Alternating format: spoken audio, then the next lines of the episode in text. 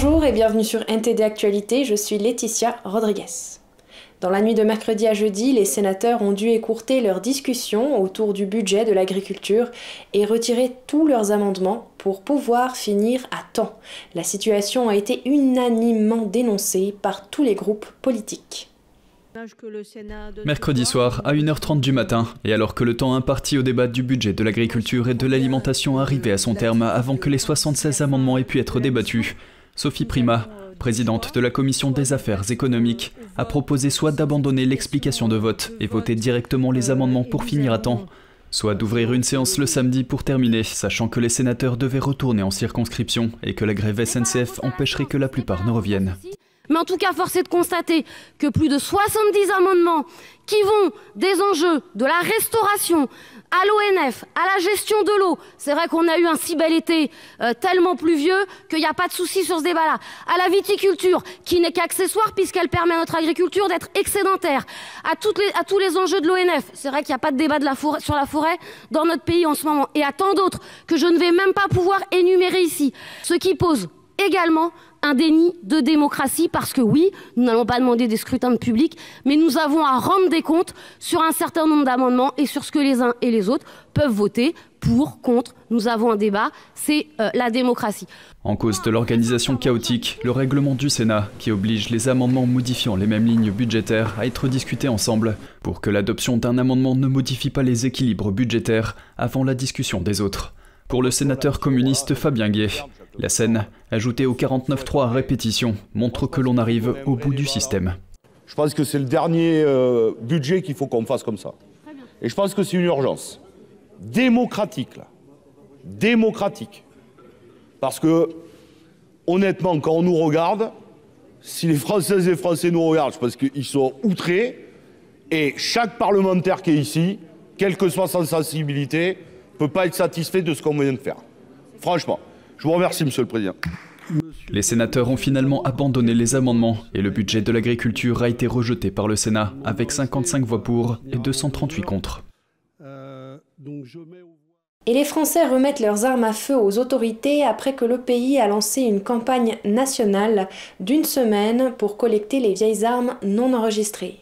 Les autorités estiment qu'il y a jusqu'à 6 millions d'armes de ce type dans le pays. La France a mené une campagne d'une semaine pour que les gens remettent à la police les armes à feu non déclarées. Dans un commissariat de Nice, dans le sud de la France, les gens ont fait la queue pour apporter des armes à feu, souvent des objets de famille, dont les propriétaires actuels n'ont plus l'utilité. Je savais pas quoi faire. Et puis euh, les armes à la maison, euh, j'en veux pas trop. Bien, que je n'ai pas de munitions, mais c'est pas une chose qui me... Mais comme ça venait de mon papa et je savais pas quoi faire, je les avais gardés, voilà. Fusils, armes de poing, munitions, même des couteaux et des grenades. Voilà le genre d'armes que les autorités ont reçues dans 300 points de collecte à travers la France.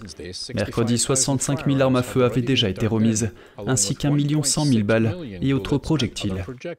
Euh, la raison profonde, ce sont des motivations de, sécurité, hein, comme je vous l'ai expliqué, éviter le vol de ces armes, que ces armes intègrent des réseaux ensuite de, banditisme, éviter qu'à l'occasion de, de violences intrafamiliales, ces armes puissent servir, et évidemment éviter aussi que ça puisse servir à l'occasion de, féminicides. Il n'y aura aucune conséquence juridique si les armes sont remises avant la date limite du 2 décembre. L'écrasante majorité des armes non enregistrées collectées sera détruite, mais un petit nombre d'entre elles, qui ont des histoires remarquables à raconter, seront sauvées et préservées par l'État et emmenées dans des musées. Les, principales armes qu'on a, qu'on a récupérées sont des armes de la, Deuxième Guerre mondiale. Euh, on a beaucoup d'armes allemandes, même des armes russes. Euh, ce matin, dans un commissariat, euh, une dame âgée venait remettre euh, une arme de poing qui avait été prise sur un, Allemand tué lors, des combats sur, le territoire national, et elle l'avait hérité de son grand-père.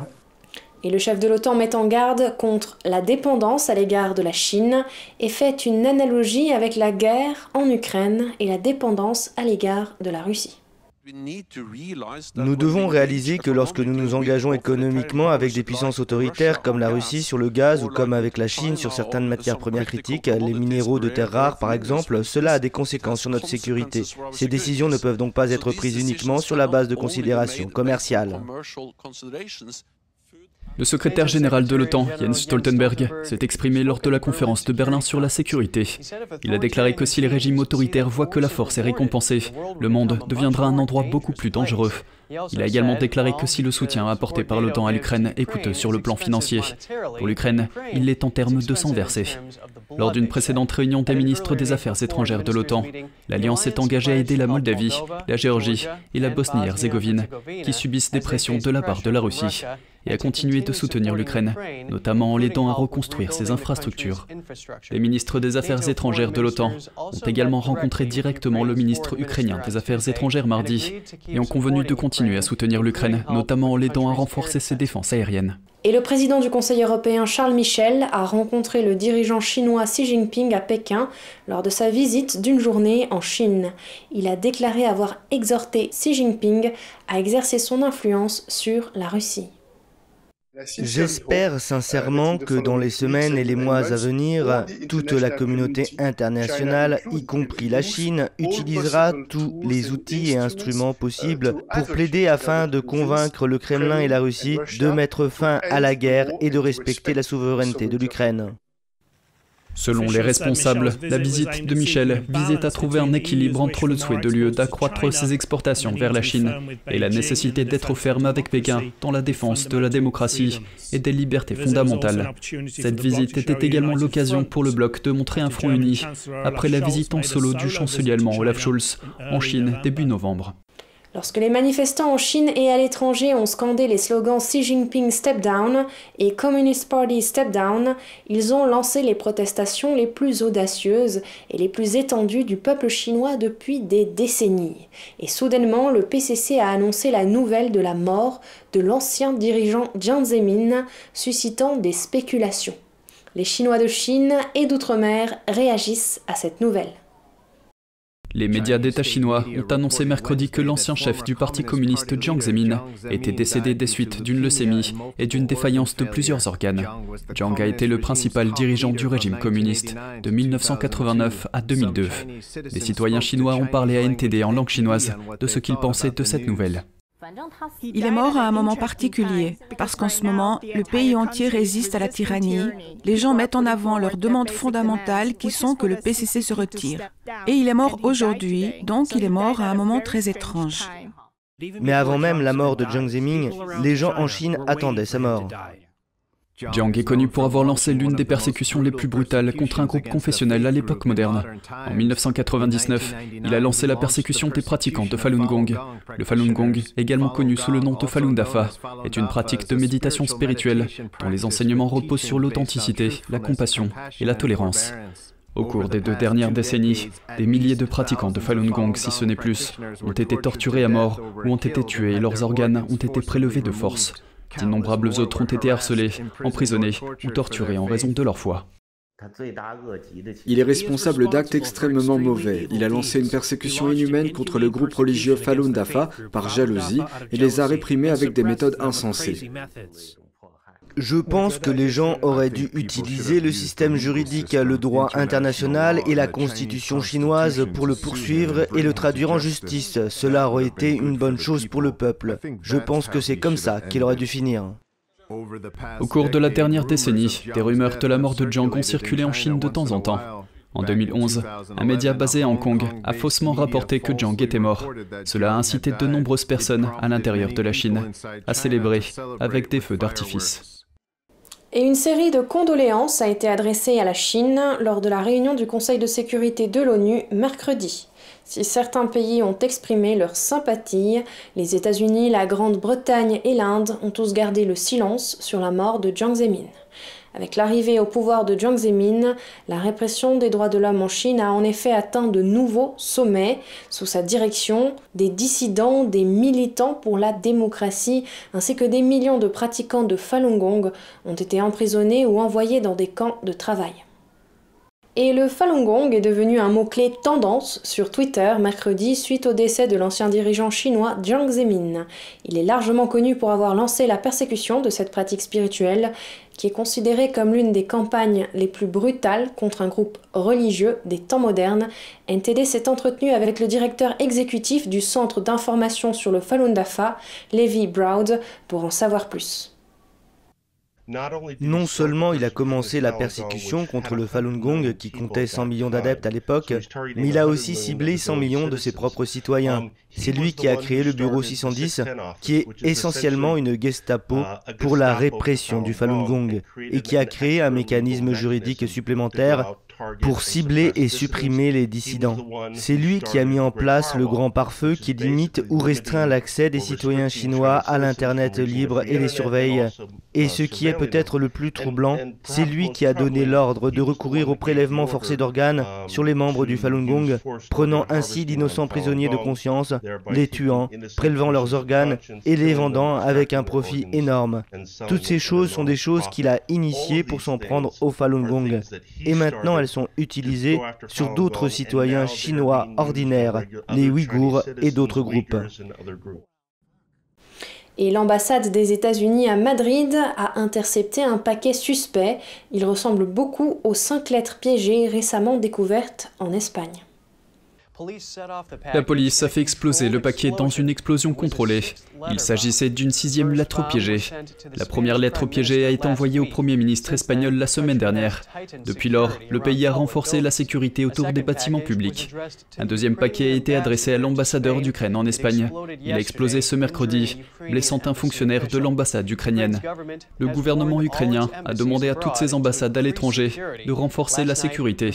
La nuit dernière, la troisième bombe a été envoyée au fabricant d'armes espagnol Instalaza. Cette société a expédié plus de 1000 lance-roquettes à l'Ukraine. Ce jeudi, trois autres bombes ont été envoyées à une base aérienne qui abrite des satellites européens, au ministère espagnol de la Défense et à l'ambassade des États-Unis.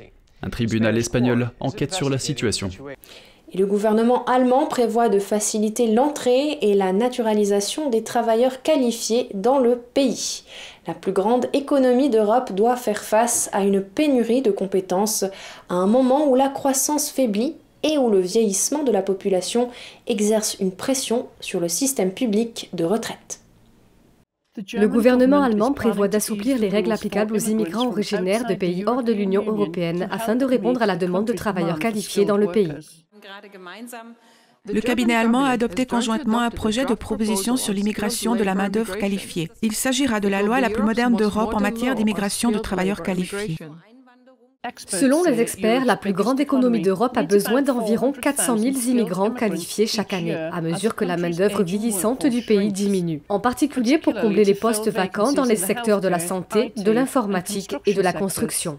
C'est une mission commune de l'économie et de l'État et de notre société de faire en sorte que nous soyons un pays ouvert à l'immigration qualifiée, aux mains secourables et au génie. La proposition aiderait les immigrants originaires de pays tiers à faire reconnaître plus facilement leurs compétences et leurs qualifications. Les exigences linguistiques pour certains secteurs, tels que l'informatique, seraient également abaissées. Le gouvernement allemand prévoit également de réduire de 8 à 5 le nombre maximum d'années qu'une personne doit attendre avant d'obtenir la nationalité allemande et de lever les restrictions sur la double nationalité.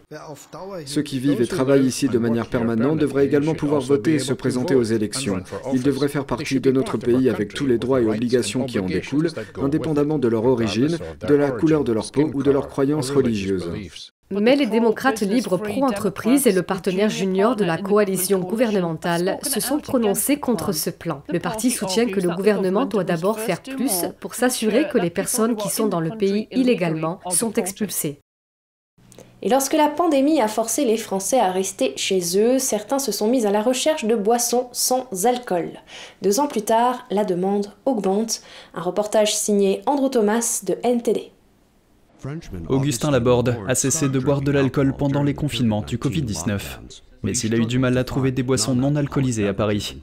Deux ans plus tard, il a ouvert ce qu'il dit être le premier magasin de vin et spiritueux sans alcool de notre pays, connu internationalement pour son vin.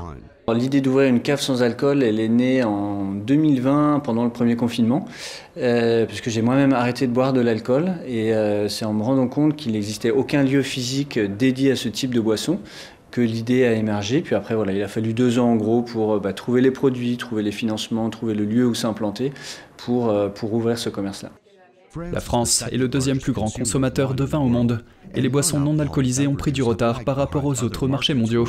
Mais il y a toujours une demande croissante. Donc on ouvre un marché, on teste, chaque semaine on remet les bouteilles, on change, on change les rayons de place, on fait rentrer des nouveaux produits pour un peu voir les tendances. Donc on voilà, on n'est pas encore à nos objectifs, mais on est très content du, début de l'activité, euh, surtout des retours des clients en fait. On sent vraiment qu'on répond à une demande qui est très forte et donc ça, ça nous encourage vraiment pour la suite. On a déjà des propositions pour ouvrir d'autres caves similaires ailleurs en France on demande aussi à l'étranger de réfléchir ou en tout cas d'aider d'autres qui veulent faire ça à l'étranger. Selon les chiffres du groupe de conseil IWSR Drinks Market Analysis, le marché du vin non alcoolisé a connu une croissance de 24% dans le monde en 2021. Mais la consommation en France n'a progressé que de 4%. Malgré cela, les mentalités sont en train de changer. Là, c'était très bon et euh, ça m'a rappelé euh, les souvenirs que j'ai euh, du champagne, boisson que je ne peux plus boire. Donc voilà. Les clients de la boutique d'Augustin Laborde, et c'est quelque chose de nouveau. L'un d'eux a essayé un verre de vin rouge sans alcool. Donc, moi je trouve qu'il sent, il sent vraiment le vin. Il sent le vin. Il n'a pas goût de vin, mais il a des tanins, ce qui est assez étonnant parce que j'ai pas toujours envie de boire du vin. J'ai pas toujours envie de boire de l'alcool en fait. Et j'ai envie quand même de quelque chose qui soit un peu festif. Donc c'est là on trouve euh, un bon compromis. Andrew Thomas, NTD Actualité. Les Serbes aiment leur eau de vie de prune. Ils espèrent maintenant que cette liqueur sera inscrite sur la liste du patrimoine culturel immatériel de l'UNESCO. Andrew Thomas de NTD nous donne les détails. Une eau de vie de prune, appelée Slivovica, est fabriquée artisanalement et consommée en Serbie depuis des siècles. Et la coutume s'est perpétuée de génération en génération. Miroslav Milosevic fabrique la sienne. Il utilise les prunes du verger familial et une technique transmise par son grand-père. On peut acheter du brandy partout, mais on ne peut pas toujours acheter du brandy pur et bon. Nous brassons de l'eau de vie uniquement à partir de prunes. Certaines personnes font toutes sortes de choses. Nous faisons de l'eau de vie pure pour notre propre usage, et ce qui reste peut être offert à des amis ou vendu. Tout en mesurant le taux d'alcool, il pense aux histoires transmises au sujet de cette liqueur. Certains la considèrent même comme un remède. Nos aînés avaient l'habitude de dire que c'est un médicament, c'est comme une cure si vous buvez un petit verre de brandy pour le corps et l'âme. Dans le courant du mois, l'UNESCO devrait décider si cet alcool figure sur sa liste du patrimoine culturel immatériel mondial. La slivovica est parfois conservée en fût de chêne et elle s'améliore avec l'âge. La popularité de l'eau de vie de prune découle de la popularité du fruit dont elle est faite. Les prunes sont très importantes dans l'ethnologie serbe et la sociologie de la vie quotidienne, dans l'histoire serbe. Il n'y a aucun autre fruit auquel les Serbes sont aussi étroitement attachés que la prune. Les Serbes la boivent lors de célébrations et de deuil. La liqueur est également offerte pour accueillir des invités ou marquer des événements importants. L'eau de vie de prune a toujours été intimement liée à la famille. Le meilleur brandy était consommé pour le mariage d'un fils ou d'une fille, pour des événements importants. Elle était consommée lors d'événements religieux ou sacrés, comme les naissances, les baptêmes, les mariages, mais aussi les funérailles. L'eau de vie de prune fait donc partie de la vie des gens en Serbie et elle a toujours fait partie de l'identité de cette nation. Les Serbes devront maintenant attendre de voir si l'UNESCO convient que leur boisson traditionnelle mérite d'être reconnue.